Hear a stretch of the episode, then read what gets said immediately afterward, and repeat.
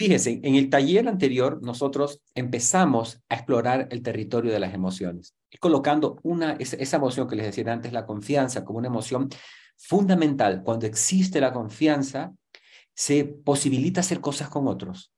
Y cuando la confianza se resquebraja, nos limita. Y esto, esta característica tienen las emociones.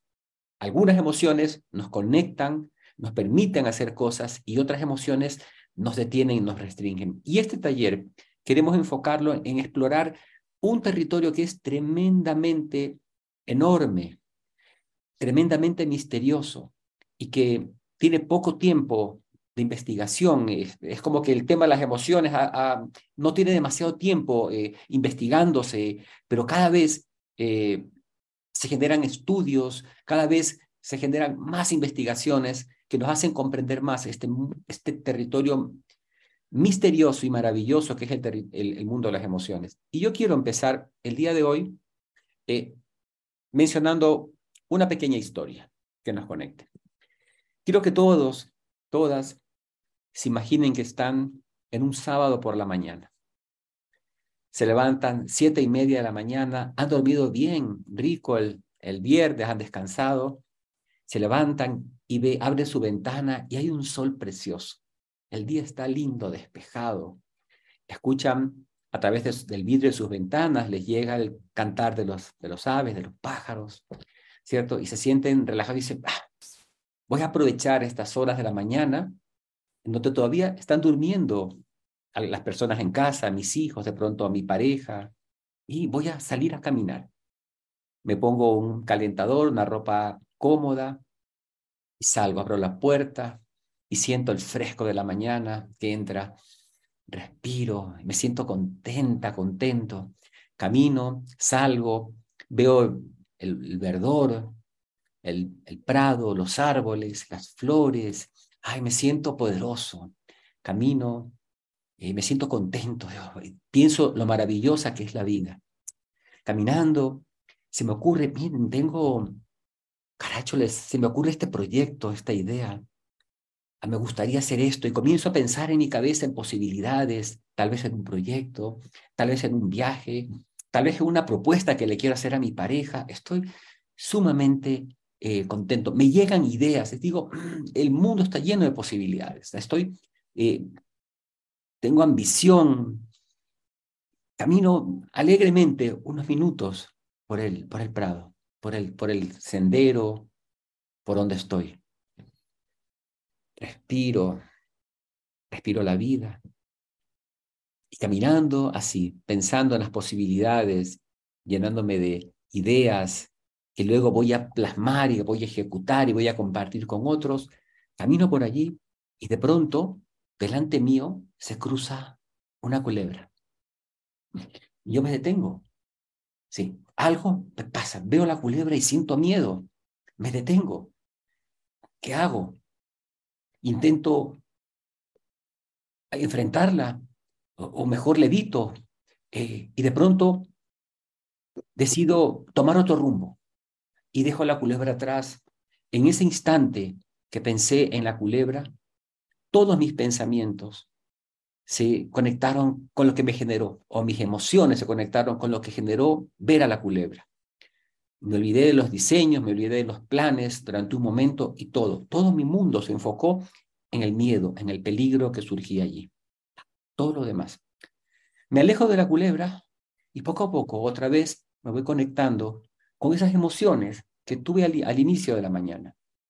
¿Y por qué les traigo este ejemplo? Que podríamos trabajarlo de, muchas maneras, pero ¿qué, ¿qué es lo que quiero entregar en este ejemplo, en esta imagen?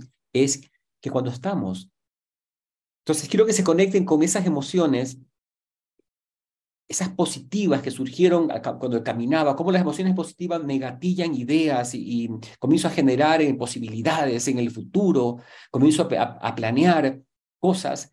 Y esa, esa, es la característica de las emociones positivas, que nos generan, son como eh, incentivos para la acción, nos expanden, nos, nos muestran posibilidades. Y las otras emociones, las negativas que están representadas por la culebra, que les estoy poniendo el ejemplo, tienen una característica, ¿sí? No se enfocan, nos dicen, y todo lo que veíamos como amplio, se vuelve como una mirada de túnel, y lo único que veo es el peligro y la acción que tengo que hacer para hacerme cargo del peligro. Lo demás se desaparece, ¿cierto? Y me hago cargo de, de, la situación que genera eso y le evito. De alguna manera me, hago cargo. Entonces, quiero mostrar que hay, como en el mundo emocional, la primera distinción de las emociones que quiero, queremos colocar eh, el día de hoy es emociones positivas y emociones negativas. Las unas nos expanden, las otras nos restringen. Y no quiero decir y llegar a la conclusión de que las emociones negativas son malas. Digamos, muchas de las emociones negativas son útiles e importantes, pero eso vamos a avanzar en el transcurso, en el transcurso de, del día de esta tarde. Pero está posicionado allí. Permanentemente estamos en una emoción. Permanentemente. Ustedes en este momento, cada uno de ustedes está en una emoción particular. La emoción que le genera estar aquí, la emoción con la que vinieron antes del taller, llegaron acá, las emociones de las cosas que tienen que hacer. Estamos en emoción. No es posible alejarnos de las emociones. Ellas están. Eh, no es posible evitarlas. Estas llegan solas, están, nos acompañan, están conectadas con, con los sucesos, con los que estamos viviendo. El fenómeno emocional siempre está presente con nosotros. Muchas veces podríamos decir también que, que es un fenómeno poco explorado, y tal vez, voy a utilizar una palabra que resulte un poco, tal vez, grosera, pero somos tremendamente como analfabetos en las emociones. Conocemos muy poco de nuestras propias emociones y de las emociones de los, demás, porque probablemente eh, salimos, o, muchos de nosotros salimos de una historia en donde hablar de emociones era algo, es algo mm, no bien visto. Hasta hace poco eh, se hablaba mucho de las competencias de los líderes o de las personas que van a una organización y se hablaba de las competencias de razonamiento, de resolución de problemas, de competencias eh, matemáticas, ¿sí? Y las competencias emocionales no entraban dentro de los perfiles que se evalúan o se evaluaban para hacer contrataciones, eran una serie de competencias referidas a habilidades racionales. Y el tema emocional no se lo topaba. Es más, se podría decir que hasta en cierto modo eh, las emociones o hablar de emociones era como mal visto. Tal vez en nuestro sistema familiar, tal vez en nuestra cultura, tal vez en nuestra organización, es visto, mal visto hablar de emociones. Entonces es un tema que se, como que se abandonó. Pero hoy nosotros queremos reivindicar las emociones. Es más, el mundo está reivindicando, reivindicando las emociones porque las emociones son gatilladoras de las acciones. Siempre detrás de una, una eh, acción hay emoción. La palabra mismo lo dice, emoción es algo que empuja al movimiento. Y cada actividad que hacemos, cada decisión que tomamos, cada siempre está movida por una emoción. Y esto es un poco lo que queremos posicionar el día de hoy, reivindicar las emociones y ustedes en sus roles de líderes, cómo comprender un poquito más el fenómeno de las emociones y que esto les sirva para poder intervenir en ustedes y en sus propios equipos de trabajo que también viven emociones. Y algunas emociones que viven facilitan las acciones y algunas emociones que tal vez están ocultas, que no las hemos visto, que no hemos caído en cuenta de ellas y queremos que resurjan, tal vez inhiben acciones en sus equipos de trabajo y en ustedes. Con esta pequeña entrada, eh, queremos invitarles a hacer un ejercicio. ¿sí? ¿Se acuerdan que en el primer taller en el primer, aquí va.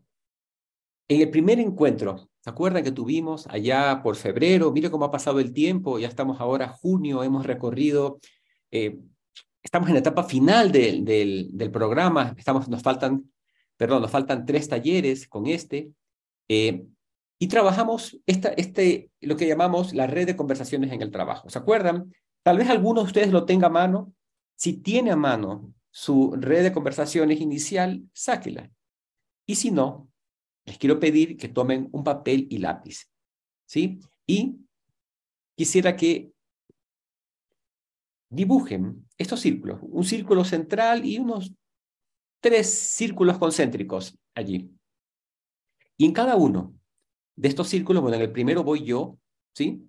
Y en el círculo más cercano voy a escribir el nombre los nombres de las personas que están más cercanas a mí, con quienes más interactúo en el trabajo, y así mientras me voy alejando en el círculo, voy poniendo a las personas con quienes interactúo, pero quizás la relación sea no tan cercana, no tan frecuente, también podría ser, ¿de acuerdo? Y voy a, voy a colocar los nombres.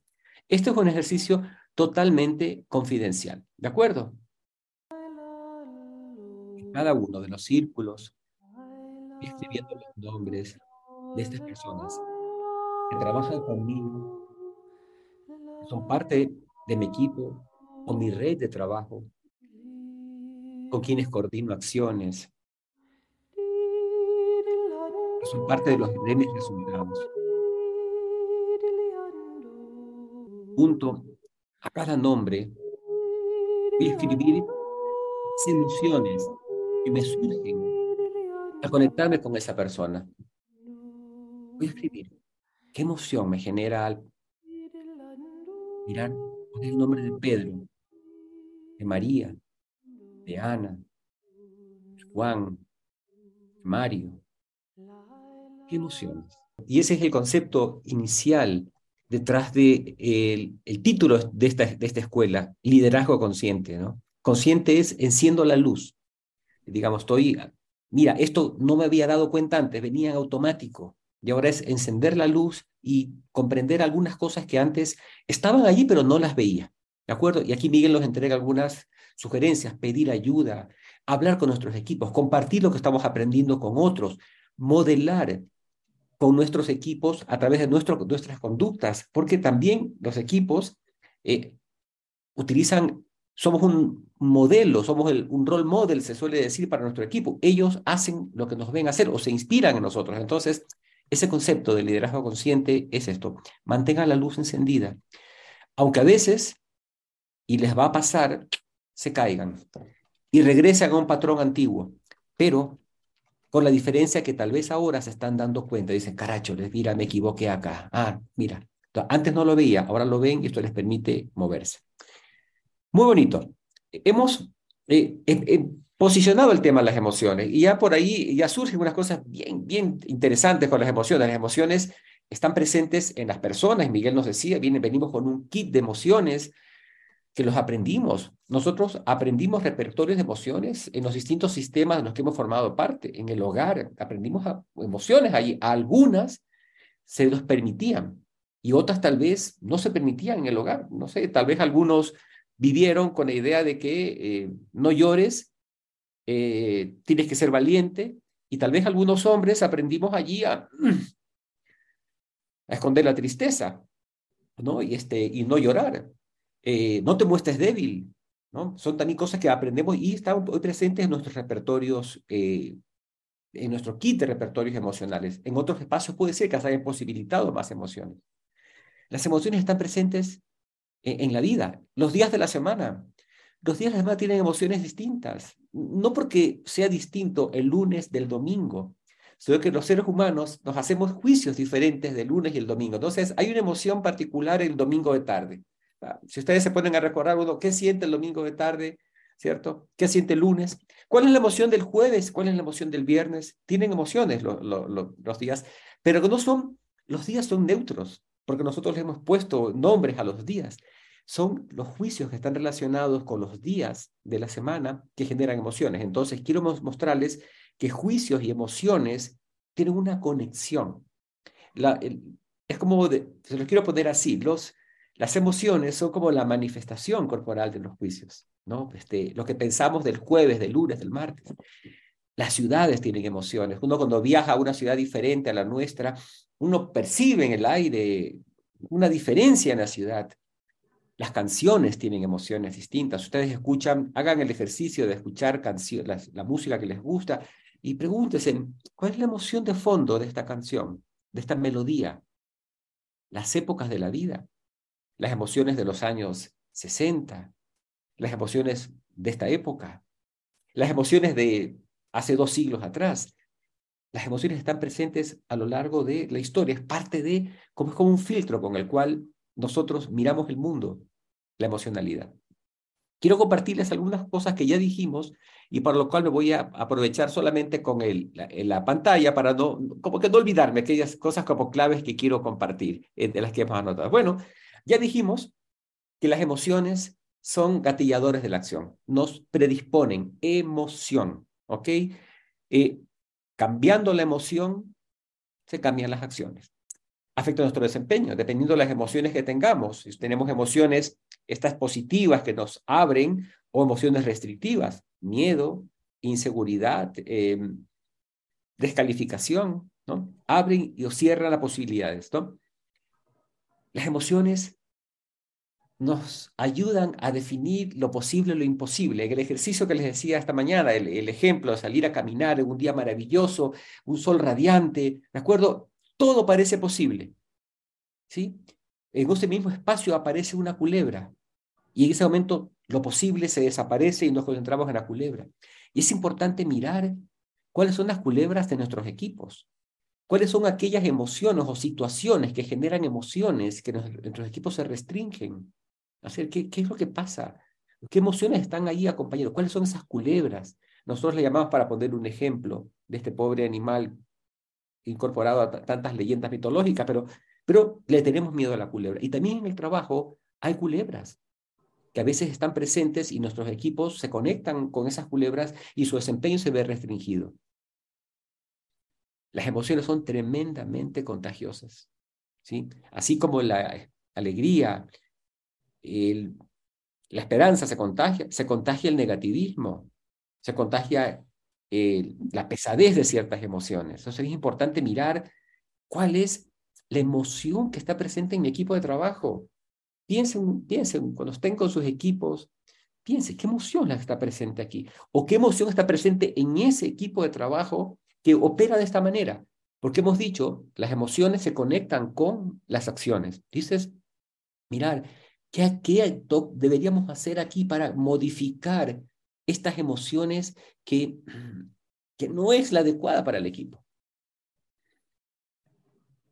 Las emociones, ya dijimos en antes, ustedes lo descubrieron con su red de conversaciones, modifican las conversaciones, ¿no? Y es interesante lo que nos decía Miguel. A veces la emoción está antes y posibilita un tipo de conversación. Y a veces es el resultado que genera esa conversación la que también genera emociones. Es como un ciclo que está interconectado. Y aquí quiero decirles, cuando nosotros empezamos este programa, les decíamos que hay tres componentes en las conversaciones. Decíamos el lenguaje, la corporalidad y la emocionalidad. Y estos tres componentes están íntimamente relacionados a ciertas emociones, cierto lenguaje, cierta forma corporal de estar. Cuando yo estoy bajo ciertas emociones, las positivas, soy capaz de hablar de cierta manera y de ciertas cosas. Cuando estoy con emociones más negativas, eh, mis emociones y mi, mi lenguaje y mi corporalidad se ajustan. Ahora es interesante mostrarles algo. También las conversaciones y la escucha genera emociones. Entonces, una forma de modificar las emociones es a través de las conversaciones. Es a través de cómo conversamos, de cómo escuchamos. Es interesante. No se olviden del cuerpo. El cuerpo es coherente con las emociones y con el lenguaje a ciertas emociones que habitan en nosotros, ciertas manifestaciones corporales. A veces, interviniendo en el cuerpo, cambiamos, logramos cambiar ciertas emociones. Ustedes dirán, y muchos habrán experimentado, el hacer deporte, cómo le genera un efecto positivo en sus emociones, el yoga, eh, bailar, una buena conversación con alguien. Yo entro triste, molesto, ¿cierto? Y tengo una buena conversación con alguien y eso me dispara otro tipo de emociones. Ahora, hay lo que queremos entregar. Entregamos una primera distinción nosotros y decíamos que hay emociones que son positivas y hay emociones que son negativas, ¿ok? Y eh, les, puse, les puse el ejemplo de la culebra, ¿no? Entonces, cuando veo la culebra, surge una emoción negativa y claramente puedo identificar esa emoción. Puedo decir, claro, eh, ¿por qué se origina esa emoción? Porque apareció una culebra allí. ¿De acuerdo? Entonces, pero hay otras emociones que para distinguirlas, nosotros vamos a tomar prestado de un psicólogo que trabajó mucho este tema y hay otras emociones que no tenemos claro en dónde se originan, que están como más como relacionadas con la forma de ser de la persona. Y podríamos decir, ah, es que Juan es un tipo alegre, de manera general. No es que no se enoja, Juan, pero es. O María es, qué optimista. No, pero con, con, con Susana, no, no hay cómo hacer las cosas porque es pesimista. Entonces, hay otras emociones que nosotros les llamamos estados de ánimo, que son como más, parecían, parecería ser que están como más presentes permanentemente, como un telón de fondo en nosotros. No sabemos exactamente el origen, en dónde están. Algunas teorías podríamos decir, algunas hipótesis podríamos lanzar y decir, claro, este, si venimos de una experiencia de invalidación a lo largo de la vida, es posible que, que como fruto de esa, de esa experiencia de invalidación eh, haya una... Ah, perdóname, sí, alguien estaba con el micrófono. Tú no podrías decir que como fruto de esa invalidación, fue invalidado de niño, este, se burlaban de lo que yo hacía, este, en casa me castigaban con las malas notas. Y es posible que eso devenga en una emoción, en un estado de ánimo adulto a la cual se expresa inseguridad. Es posible. No tenemos claro. A donde quiero, quiero llevar, llevarles a, esta reflexión es que el observador que somos cada uno de nosotros está también constituido por algunos estados de ánimos que no conocemos exactamente dónde vienen. Pero cuando nosotros nos miramos a nosotros, decimos, hay juicios, que están presentes en nosotros, juicios que son muy antiguos, cuando veíamos el sistema, cuando hacíamos el ejercicio de, los sistemas, había juicios muy antiguos, ¿cierto? Ah, mira, los descubrí que están, claro, eso se hablaba en mi, en, mi red del hogar, ¿de acuerdo? Pero también hay emociones que están muy metidas dentro de nosotros, ¿sí? Y que son como, como hacen como, como parte del ser que estoy siendo. Y digo la palabra siendo porque nosotros tenemos una propuesta filosófica en la cual, y se las queremos volver a, recalcar, que no somos de una manera determinada, no estamos condenados a ser siempre como son, podemos modificar, por eso hablamos siendo. Y en el ser que estamos siendo hay ciertas emociones que nos caracterizan y les llamamos estados de ánimo. Esas emociones, así como están presentes en esos estados de ánimo, así como están presentes en las personas, están presentes en las organizaciones, están presentes en los países, está presente en los equipos de trabajo. Hay equipos de trabajo que dicen, ah, es que siempre se aprovechan de nosotros. Otros equipos de trabajo que, tienen la emoción, ah, somos conquistadores, vamos adelante. Otras emociones, otros equipos de trabajo que, suelen decir, ah, somos la última rueda del coche.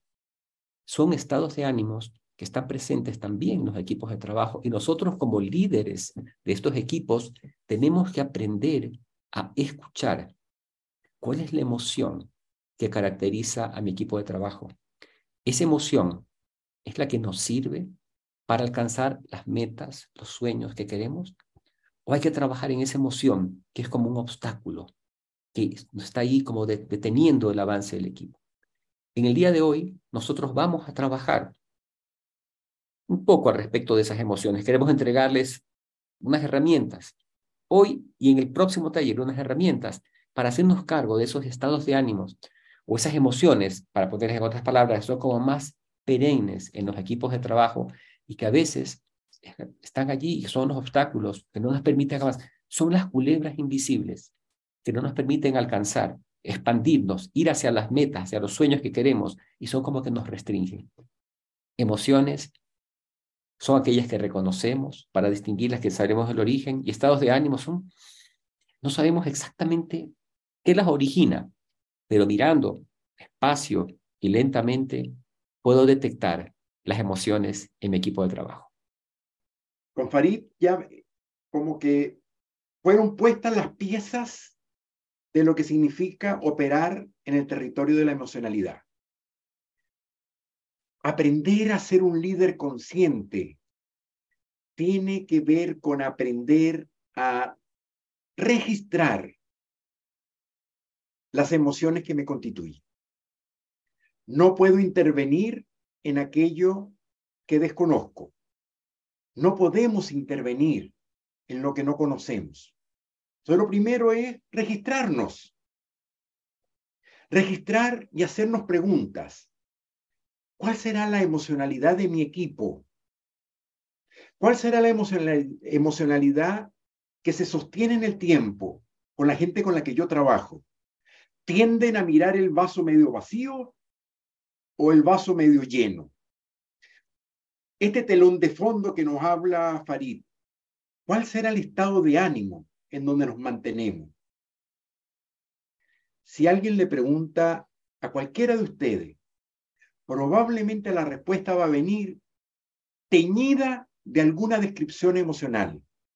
Son alegres, son trabajadores, son comprometidos, son, no sé, son distintas formas de mirar, tanto en juicios como en emociones, la descripción de la persona que somos. Y lo que queremos ahora es hacer una actividad que les permita a ustedes hacer un registro del kit emocional que los constituye. ¿Lo hacemos? Bien, es un ejercicio confidencial, privado, no lo tienen que mostrar, no lo tienen que compartir, no lo van a tener que leer, por lo tanto escriban lo que les dé la gana, lo que les salga del alma. Bien, si alguno al final se da cuenta que escribió más de lo que necesitaba, pues nada, eh, son papeles que se autodestruyen posteriormente con mucha facilidad, sin ningún problema también. Ok, entonces lo que vamos a hacer es lo siguiente, no es un concurso de pintura, que cada uno pinte la oficina en donde habitualmente trabaja. Ojalá que no solo ponga su propio escritorio, su propia estación, pongan las estaciones que están alrededor también. ¿Sí? Dibujen cada uno, por favor vayan haciéndolo, dibujen su oficina, su espacio de la oficina. Es suficiente porque no quiero generar expectativas de calidad de dibujo. No es un concurso de calidad arquitectónica, solo es un registro en papel de la oficina en donde yo habitualmente trabajo. Por favor, adelante. Cada uno píntela o dibújela en un papel, un cuadro, en donde voy poniendo mi escritorio, el escritorio de la compañera, del otro compañero, el sitio donde se toma café, el sitio donde se conversa, el sitio donde hay reuniones complejas o entretenidas, el sitio donde salimos algunos a fumar, si es que salen a fumar, el sitio donde hay que atender a los clientes. No sé, cada uno va a dibujar la oficina de acuerdo al espacio donde le toca trabajar día a día. Procuren que sea un dibujo lo más detallado posible. Tratar de mostrar los distintos rincones del espacio donde pasan la mayor cantidad de tiempo de sus vidas. Ok. Y ahora, tal y como hicieron con el ejercicio del mapa de conversaciones, voy a poner las distintas emociones involucradas en cada rincón de mi oficina. Probablemente hay una, sala de reuniones en donde hay expectativa, en donde hay sorpresa, en donde hay algunas veces enojo, molestia. Eh, hay una, una, estación de trabajo donde particularmente eh, hay como una sensación de pesimismo todo el tiempo, nada sirve, nada funciona, nada les gusta, eh, no hay cómo darles el gusto. Hay otra oficina, otra estación en donde es como el optimismo mismo, o sea, se está cayendo el edificio y de todas maneras ven oportunidades, eh, el mundo siempre tiene posibilidades, no sé, distintas emociones que están presentes en el territorio de su oficina. Y cuando se pongan en, en el asiento de cada uno de ustedes, en su propia mesa, en su propio escritorio, registren al menos cinco emociones que les encantan de ustedes y cinco emociones que no les gustan para nada, pero son parte de ustedes también. Deténganse un ratito en el escritorio de ustedes, en su propia silla, y escriban las emociones que les gustan de ustedes y las que no les gustan de ustedes. pero que no porque no les gusten dejan de aparecer en los momentos que yo menos los quiero, aparecen ellas ahí. Muy bien, adelante, por favor. Retrátense emocionalmente en el dibujo que hicieron, a su gente, a sus equipos y a ustedes mismos. Muy bien. Y con ese dibujo y con la sensación que les pasó, nos importa mucho que registren lo que les pasa haciendo esto. Las dificultades para poderle nombre a las emociones que ocurren, las repeticiones, las congruencias e incongruencias que ocurren cuando veo esto en el territorio de las emociones. Acuérdense de la palabra que usó Farid, analfabetismo. Él se atrevió a decir que somos analfabetas emocionalmente. Yo lo subrayo, empezando por mí. Somos grandes analfabetas emocionales. Nos cuesta un mundo registrar, detectar, ponerle nombre, pero no por difícil no significa que sea valioso e importante la misión, el desafío de aprender a reconocer las emociones de las que yo estoy hecho. Las que me encantan y las que de verdad me da vergüenza incluso escribirlas, aunque yo sé que nadie las va a saber, pero no me gustan y están allí y me constituye. Nos decías al inicio, comparto contigo, los pensamientos, los juicios, las narrativas que tenemos habilitan las emociones, sí, pero también ocurre algo más Mira esta imagen. Eso. Acuérdate, hablábamos de emoción, de lenguaje, pero también del cuerpo. ¿no? El cuerpo es el gran abandonado, el gran olvidado, pero el cuerpo está ahí todo el tiempo, nos lleva y nos trae. Y el cuerpo al final es donde las emociones habitan y habilitan y restringen y son, impactan y son impactados. También nuestro cuerpo es parte de nuestro kit emocional, para bien y para mal. Y también cuando tú, gracias Farid, cuando queremos, cuando queremos aparecer entonces con una cierta reflexión que habilita ciertas emociones y no encontramos soluciones, pudiera ser que el camino esté por la vía del cuerpo. Y te voy a poner un ejemplo, pero súper, súper básico antes de una conversación compleja, antes de decir algo que estoy muy enojado y, sé que si lo digo voy a meter la pata, respiro. Respiro, simplemente me voy a dedicar a hacer un rato, medio minuto de respiración consciente. Y con mi cuerpo ya cambiado, la emoción que emerge va a venir distinta. Son mecanismos de intervención emocional. Bien, esto que vamos a seguir conversando de los conectores que ocurren con el mundo de las emociones, por la vía de las narrativas, de los pensamientos y por la vía del cuerpo, que es nuestro gran territorio de exploración, de aprendizaje, para usarlo en función de conversaciones más poderosas. Quiero con ustedes hacer un, un, como un ordenamiento de piezas, así lo voy a llamar les quiero ordenar ciertas piezas que hemos venido conversando y mostrárselas en un modelo, un modelo que no es, que no es restrictivo, aun cuando pareciera que es restrictivo. Es decir, es un modelo que muestra algunas emociones que creemos que son vitales para un líder consciente que emprende un proceso de expansión, de desarrollo, y de autorreconocimiento para ser y devenir mejor líder del que hoy está siendo. Lo llamamos ejes emocionales del dominio ético. Y los llamamos así porque apuntan directamente al desafío de construcción de un tipo de convivencia que está amparado en el respeto al distinto que el otro es esto lo hemos dicho muchas veces en todos los idiomas.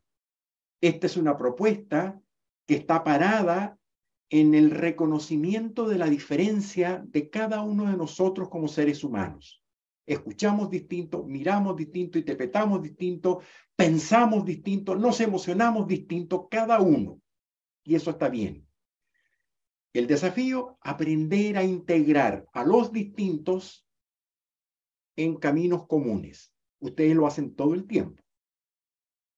Todo el tiempo están integrando equipos diferentes, con diferentes disciplinas, con diferentes velocidades, para obtener metas comunes.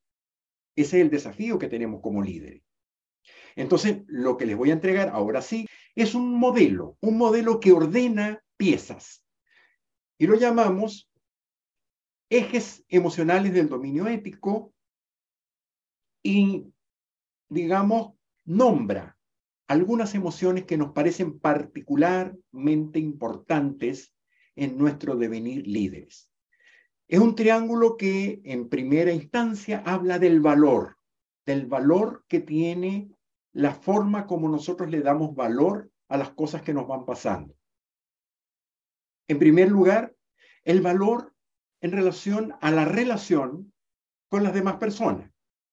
Es decir, cómo me relaciono con mi entorno, con la gente con que estoy trabajando, con mi jefe, con mis pares, con mis amores, con la gente que amo y que me ama. ¿Cómo me relaciono yo con las personas? Y tengo dos emociones que de cierta forma, en, de manera eh, pedagógica, las podemos mostrar como opuestas, blanco y negro, aunque en la vida real eso no ocurre así. En la vida real es una mezcla, un poquito de esto, un poquito de esto, un poquito de esto. Nadie es puramente una sola emoción. Estamos todo el tiempo en un kit de emociones distintos. Pero aquí, para efectos pedagógicos, se nos entregamos de manera paritaria.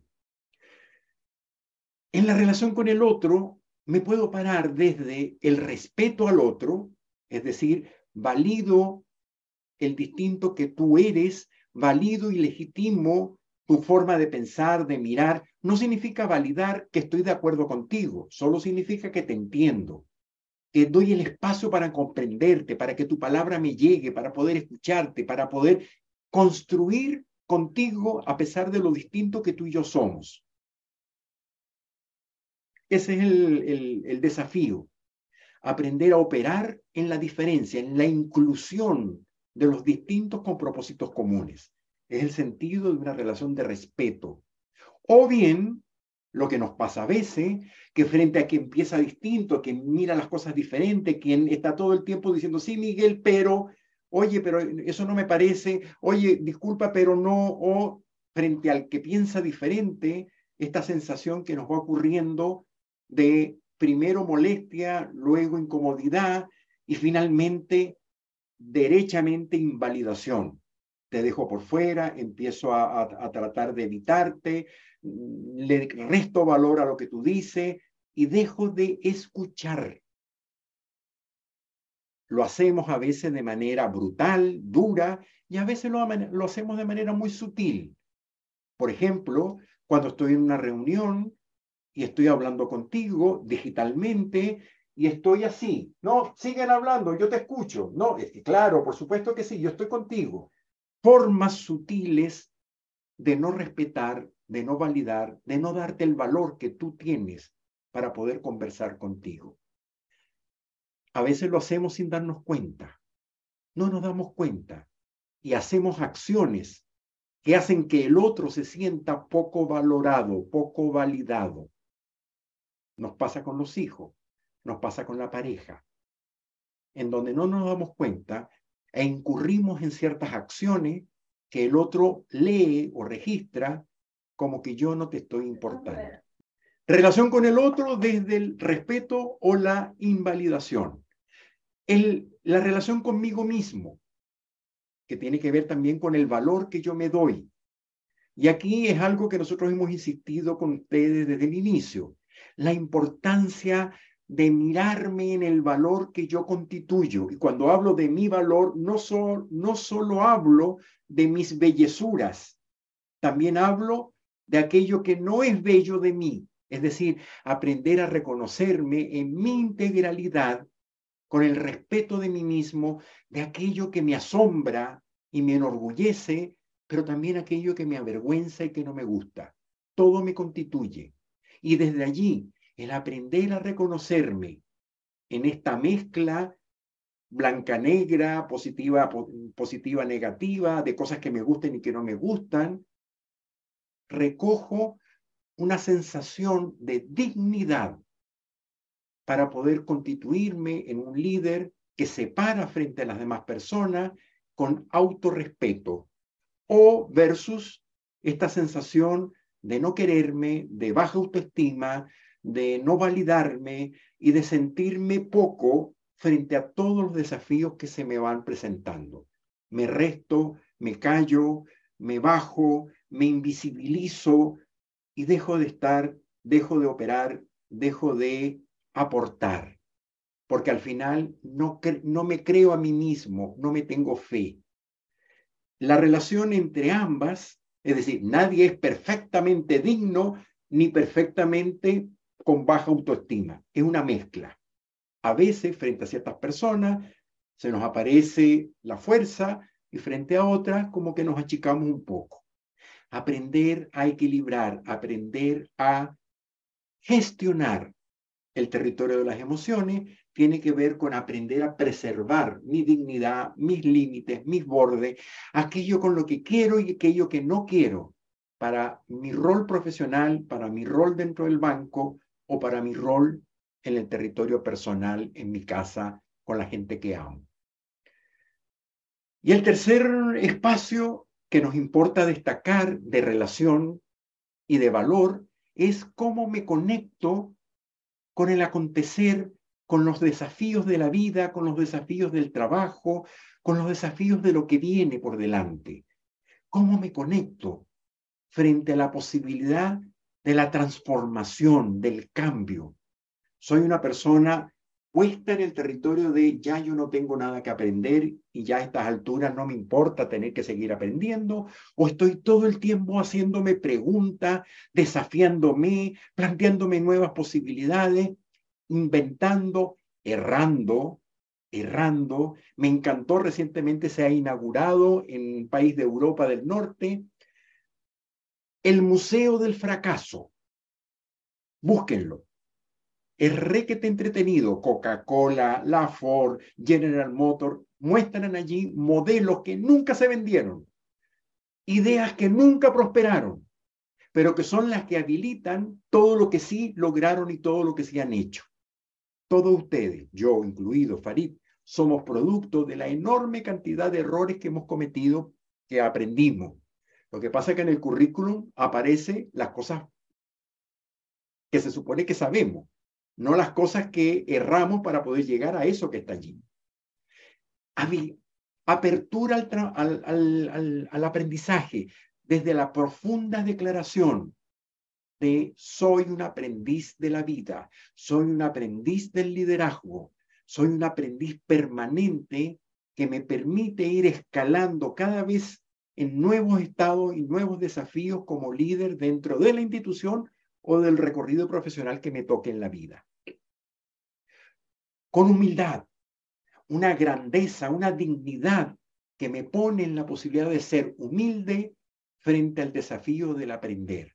O aquel que dice, yo no necesito seguir aprendiendo, ya yo todo lo sé, no necesito a nadie, no necesito nada, yo me basto a mí mismo con creces. Por lo tanto, y mírenme el cuerpo, los miro a todos así como Ok, bien, sigan ustedes con sus cursitos y sus cositas, esas que los ayudan a ustedes a crecer. Yo no necesito eso. La arrogancia, que también tiene todos sus matices. Bien, este es el triángulo del valor. Y vámonos entonces a un segundo triángulo, que es el triángulo de la temporalidad. ¿Cómo me vivo yo la temporalidad? En primer lugar, en relación al, a cómo me vivo yo hoy el presente. ¿Cómo me vivo el presente? De, desde el espacio de la confianza, de la tranquilidad. Ya sobre la confianza trabajamos bastante la, en la ocasión anterior. Estoy parado en la confianza. Soy confiable. Acuérdense de la pregunta que yo les hacía a ustedes. ¿Ustedes son confiables? Primera respuesta, segunda respuesta. La confiabilidad como una moneda dura que nos caracteriza en la persona que somos. Versus el miedo, el temor, la sensación de vulnerabilidad que nos permite darnos cuenta de nuestra fragilidad y de los miedos que también nos constituyen a todos. El presente, hecho de confianza y miedo, en esta mezcla exquisita de aprender a convivir con los miedos para que me adviertan y aprender a construir confianza con los bordes que me hace falta para no pecar de ingenuidad o de ilusiones que al final terminan en nada. ¿Cómo me vivo el pasado? El pasado desde la tranquilidad de lo que me ha acontecido, aquello bueno y aquello malo, y en donde lo vivo con paz. Es decir, yo veo mi recorrido y digo con orgullo, oh, qué bien, mira todo lo que he hecho, todo lo que he logrado, incluyendo las estupideces y decisiones malas que alguna vez me tocó tomar en toda mi vida. Y además agrego todo aquello que algunos otros también me dieron, me entregaron, me hicieron, bueno y malo. Y algunos daños que he recibido en la vida, que los vivo hoy yo o bien con tranquilidad o los vivo desde la rabia, desde el resentimiento, que es una especie de rabia sostenida en el tiempo, una, un estado de ánimo, no es solo una emoción, es un estado de ánimo también que, que, se, que se que dura, que permanece, como que se ha hecho parte de mi telón de fondo. Esa gente resentida que todo el tiempo está mirando con rabia lo que pasa, con envidia, con, con dolor, con molestia, a veces con tristeza, pero con una rabia así, pero honda, antigua, que aparece de todas las maneras posibles. Conocemos gente así, conocemos personas así, y a veces nos toca a nosotros mismos como que reconocer que frente a ciertos hechos, frente a ciertas circunstancias, tenemos rabias que no hemos trabajado suficientemente y que aparecen con ciertos comentarios, ciertas miradas, ciertos juicios y que tienen que ver probablemente con alguna sensación de resentimiento por algo que nos pasó en el pasado. O miro el futuro, hacia adelante, ¿Y cómo miro el futuro? ¿Cómo me relaciono con el futuro? Desde las ganas de tener, hacer, aportar más o desde la sensación de ya no tengo nada más que hacer, no tengo cómo hacerlo y finalmente me resigno a lo poco, mucho, poco que tengo. Y ahí me quedo, y ahí estoy, y ahí habito, sin ninguna como desafío a atreverme a hacer cosas distintas, porque nada, ya lo logré todo, ya hice todo lo que tenía que hacer, ya estoy definitivamente como sin ganas de seguir haciendo nada más, resignado. ¿Dónde cada uno de nosotros, cada uno de ustedes, en qué parte, en qué dominio, en qué territorio existe alguna muestra de resignación? Es una pregunta que nos importa y que, y que necesitamos que cada uno, y que cada uno mire en este, en, ahora sí, la estrella de David completa, ¿no? Con todos los elementos, los doce, los doce pares que están allí puestos, que me permite ordenar las piezas del territorio de mi aprendizaje emocional. Esto se lo vamos a hacer llegar a ustedes también, lo van a tener todos, porque nos importa que cada uno se reconozca en cada una de esas aristas y empiece a mirar en dónde tiene que subir el volumen y dónde necesita bajar el volumen. Se me acaba de aparecer una sombra. Cuéntame, Miguel, ¿qué te pasa? No, es que sabes que me, me, pongo a pensar en todo esto que estamos haciendo, en todo lo que hemos dicho. Y, y sabes, no sé, no sé si, no sé, Farid. De verdad es como que, no, yo no, como que no, no estoy viéndole el, no sé, de verdad como que no. ¿Será posible que, que de verdad podamos construir liderazgo consciente? Eh, pero ¿por qué dices eso, Miguel? Hemos intervenido. Escucha, no, no sé, voy a hablar de mí, o sea, como que ya yo tengo 65 años, estoy como cansado ya de tanta, tanta cosa, tanta habladera, tanta revisadera. Chuta, no sé, te digo, yo, yo como que, yo no sé si ya yo estoy para estas cosas. Se me han caído todos los pelos ya, o sea, mira, no sé, estoy, de verdad es... Miguel, tal vez estás cansado, tal vez no has descansado. ¿Sabes qué? Sí, es como un agotamiento y el de verdad, esta revisadera, esta miradera y esta como conversadera de cosas. Y es como que... Oye, Miguel, y cuando escuchas la participación de las personas en, los, en las cosas que dicen, en los testimonios. Sí, hay algunos que dicen cosas entretenidas, interesantes, algunos, sí. Algunos dicen cosas como que, y como que casi como que les creo a algunos, pero no sé, Karim, de verdad, estoy así como... Gracias, Miguel, por, por contarnos aquello que te está pasando.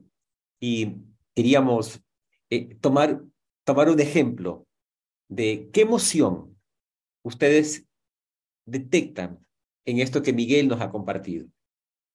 Pueden, levanten sus micrófonos y digan, ¿qué emoción? ¿Qué emoción escuchan en Miguel cuando dice, estoy cansado, Creo que esto, no sé si funciona. ¿Qué opinan? Decepción, frustración. Frustración. Ansiedad. Tristeza. Tristeza. Desgano, desgano. Desgano, ajá. Cansancio. Falta de ganas de vivir.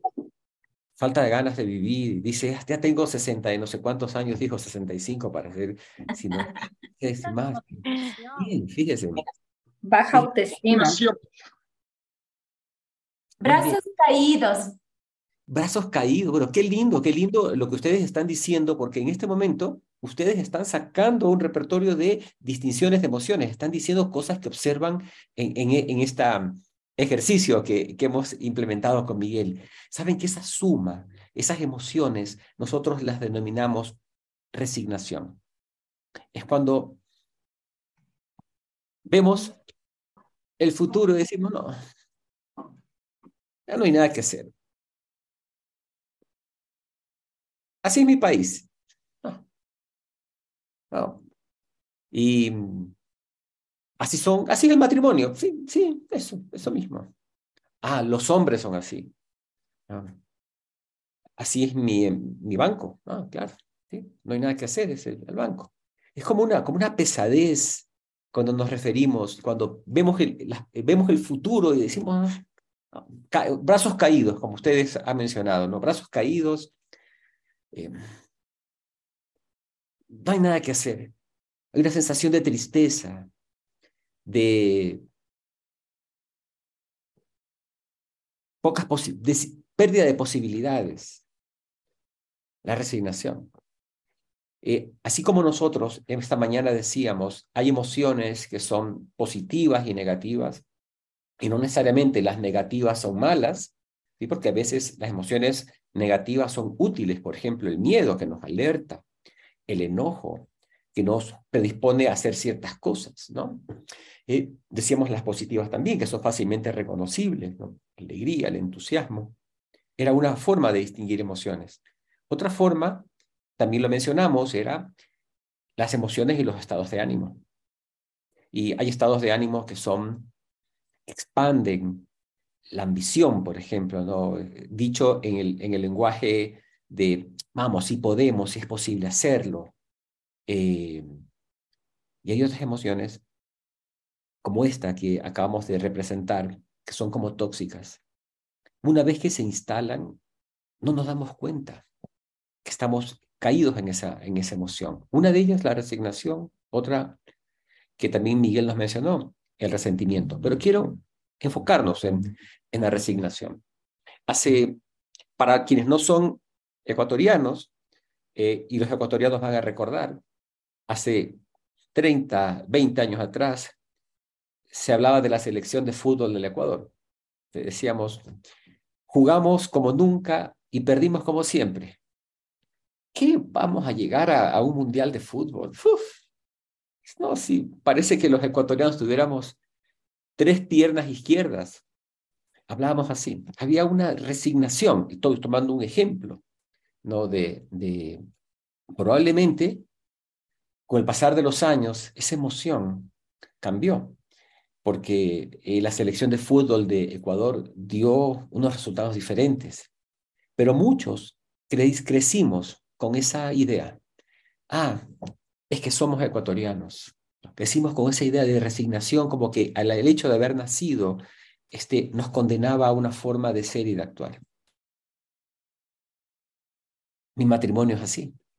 Claro, no, ni modo, esto Sí, eso es lo que hay. Entonces entramos en una suerte de resignación de vivir una relación tal vez mediocre, tal vez con poca interacción y quizás ahí nos resignamos a esto, ¿no? Los equipos de trabajo, ¿no? Como líderes, mirar, ¿en qué está resignado mi equipo? Esto, ¿qué voces hay allí? No, hagamos lo que hagamos, no va a pasar. No, no, no, no nos van a escuchar. No, mejor, ¿para qué? ¿Para qué utilizar eso del reclamo que nos hablaban? Pero igual, si no va a cambiar nada. ¿No? La resignación es una emoción tóxica que nos atrapa, con una mezcla de tristeza. Estamos de alguna manera como pegados al pasado. Estamos como, nos, nos embarga la, la impotencia, la sensación de que no es posible hacer. Y muchas veces nosotros como líderes no observamos esto y la invitación que queremos hacerles es mirar en qué espacios sus equipos están resignados. Es más, quiero pedirles que ustedes piensen ustedes en este momento. ¿Qué espacios de resignación encuentran luego de traer este tema a la luz? no me digan, no nos digan. Quisiera que piensen un rato, un momento. ¿En qué me he resignado? ¿En qué vejo los brazos? ¿En qué aspecto como líder? Porque también podríamos trabajar en el aspecto personal, pero enfoquémonos en el espacio de, líderes. ¿En qué bajé los brazos? ¿En qué, de alguna manera, pienso que ah, hagamos lo que hagamos, no va a pasar nada? Ya, ya no opino, ya participo, pero no digo nada. Este, un nuevo proyecto, sí, bueno, uno de tantos, sí, claro, hemos hecho tantos nuevos proyectos, pero bueno, otra novelería salió por allí, sí. Piensen, escoja un espacio de, de resignación, porque queremos hacer un ejercicio con ustedes. Eh, la resignación es una emoción que está conectada con los juicios. ¿Se acuerdan? Como toda emoción, están conectadas con juicios. Y el, juicio de la resignación, un poco ya los hemos dicho. No hay nada que hacer. Esto no es posible cambiar. Así mismo son las cosas. No, son juicios. ¿De acuerdo? Tome, tome esa área de su trabajo en la cual usted acaba de darse cuenta de que está resignado. Tómelo un momento. Y vamos a hacer juntos, aunque en silencio, el proceso de fundamentación de juicios. ¿Sí? Entonces, tomen papel y lápiz, por favor. Este es un ejercicio que lo vamos a hacer juntos todos. Tomen papel y lápiz y escriban el área y qué estoy resignado. Escríbanlo. Recuerda que esto es personal, individual, no tiene que compartir con nadie.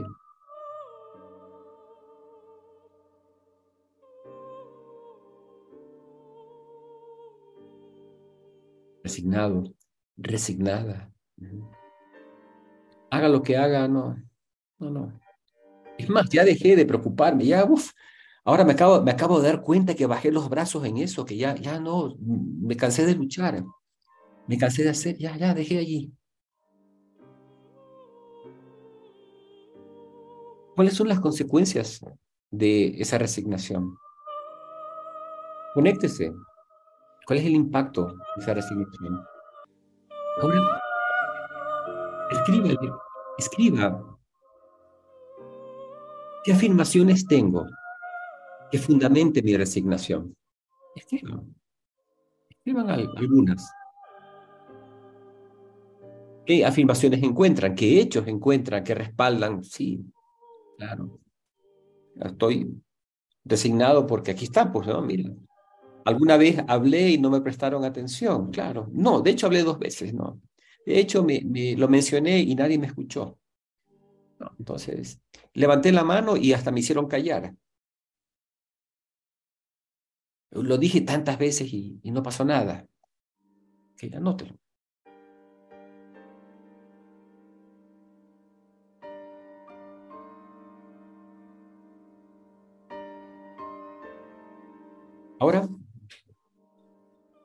Nosotros al inicio del programa hablábamos que, que somos observadores diferentes, ¿no?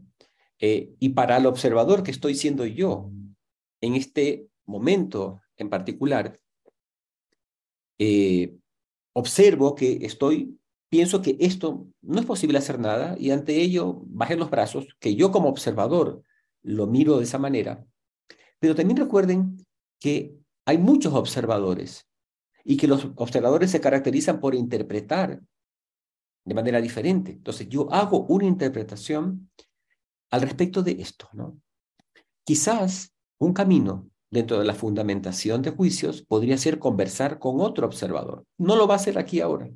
No, no, no, hay, no hay el espacio para hacerlo, pero la invitación es en aquel aspecto en el cual usted está, se siente, detectó que está en resignación, ¿sí? quizás un camino podría ser preguntarle a, otra persona, oye, ¿qué opinas sobre esto? pienso que aquí no hay nada que hacer, que hay que aceptar las cosas como son, que no, ya me cansé de insistir. ¿Tú qué opinas? preguntarle a un otro. Tal vez en un espacio, algunos de los que compartimos eh, esta escuela, podría ser una de las personas que tiene ya distinciones instaladas, podría ser. un camino. Pero bueno, se los dejo para que lo hagan luego, eso de allá. Ahora estamos aquí, ¿sí? Y una forma de la fundamentación de juicios era ponerlos en el juicio contrario. Aquello que yo pienso que no hay nada que hacer, Ponerlos en el juicio contrario es ponernos en el juicio de la ambición. ¿Sí? ¿Cómo sería? Y quisiera preguntarles al respecto del tema que usted detecta que está en resignación, ¿cómo sería ponerse en la ambición? ¿Cómo sería si esto fuera diferente? A ver, estos, no hay nada que hacer, no, pero digo, no, pero sí, sí, imagínense, sí, se pueden hacer cosas, no me había dado cuenta. La selección de Ecuador estuvo, o el país, estuvo muchísimos años en resignación hasta que un grupo de personas dijeron, no, pero la resignación es un juicio, ¿no? Que está allí, vamos a hacer cosas. Y comenzaron a hacer cosas en, en, con la selección de Ecuador, seleccionar escuelas de fútbol, eh, directores técnicos que venían de otros países con, otra visión, con otras culturas, eh, trabajos en las distintas eh, sistemas o, direcciones que manejaban el deporte, una serie de cosas comenzaron a hacer. Y yo quiero que piensen ustedes, ¿cómo sería si es que el juicio de la, la emoción de la resignación no estuviese presente? ¿Qué pasaría en sus vidas, en su mundo, en ese aspecto? ¿Cómo sería? Quiero que se posicionen en la ambición y para ello quiero que se, les voy a pedir que se sienten Así que levanten el cuerpo, ¿sí? Un poco así, levanten la postura, ¿sí? Bueno, caracho, es capaz que no me he dado cuenta. Y si es posible hacer algo, si es posible hacer cosas. Y desde allí, desde esa nueva postura, les estoy invitando a estar, quiero que piensen qué acciones pudiéramos involucrar, hacer que no habíamos considerado antes. Y en este programa, nosotros les entregamos algunas de esas acciones, de esas posibles acciones. Les voy a poner un ejemplo. Peticiones. A ver, y tengo, primero, ¿qué tengo que pedir? Que no he pedido antes. Tengo que pedir? Que antes no había pedido. Capaz que si pido esto que no he dicho porque he pensado que no hay nada que hacer, capaz que si pido, esa situación cambie. Las peticiones son un camino. Dígame, ¿qué ofertas puedo hacer? A ver, a ver, tengo unas ideas acá, pero, pero como estaba sumido en esto, no las he dejado de explorar, pero ¿qué ofertas tengo? Desde, desde mi experiencia, desde mi conocimiento, de lo que sé, oiga, ¿qué ofertas podría hacer? Aquí hay algo que yo puedo sugerir y que puedo, se puede hacer. ¿A quién tengo que hacérselas? ¿Con quién tengo que conversar para hacer esto?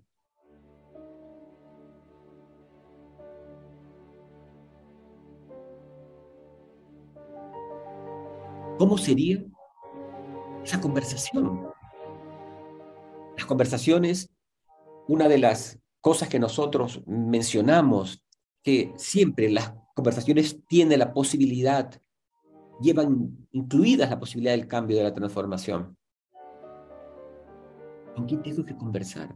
En los siguientes, en el próximo taller, nosotros queremos avanzar en este territorio de de las conversaciones, que a diseñar conversaciones. Y ahora les he planteado, a través del ejercicio de la resignación, de este pequeño ejercicio que hemos hecho, ¿cierto? La posibilidad de hacer peticiones, de hacer ofertas. Eh, estoy seguro que ustedes conocen el término la lluvia de ideas. Son acciones posibles, ¿no? En, lo siguiente, en el siguiente taller queremos entregarles, así como les entregamos en el taller anterior la conversación para el reclamo, que es un camino para manejar el resentimiento, la insatisfacción. Instalamos la conversación que hablaba del ciclo, cómo sería el ciclo del reclamo. En el siguiente taller queremos entregarles algunos diseños de conversaciones. Y una de las conversaciones que queremos entregarles en el próximo taller tiene que ver con conversaciones para abrir posibilidades. Justamente allí cuando estamos resignados, cuando creemos que no hay nada que hacer, hay una conversación que nos puede ser útil y valiosa, que es la conversación para posibles acciones, la conversación de posibles posibilidades. Pero lo vamos a dejar, vamos a dejarla ahí en suspenso para que lo trabajemos en el siguiente taller. ¿De acuerdo?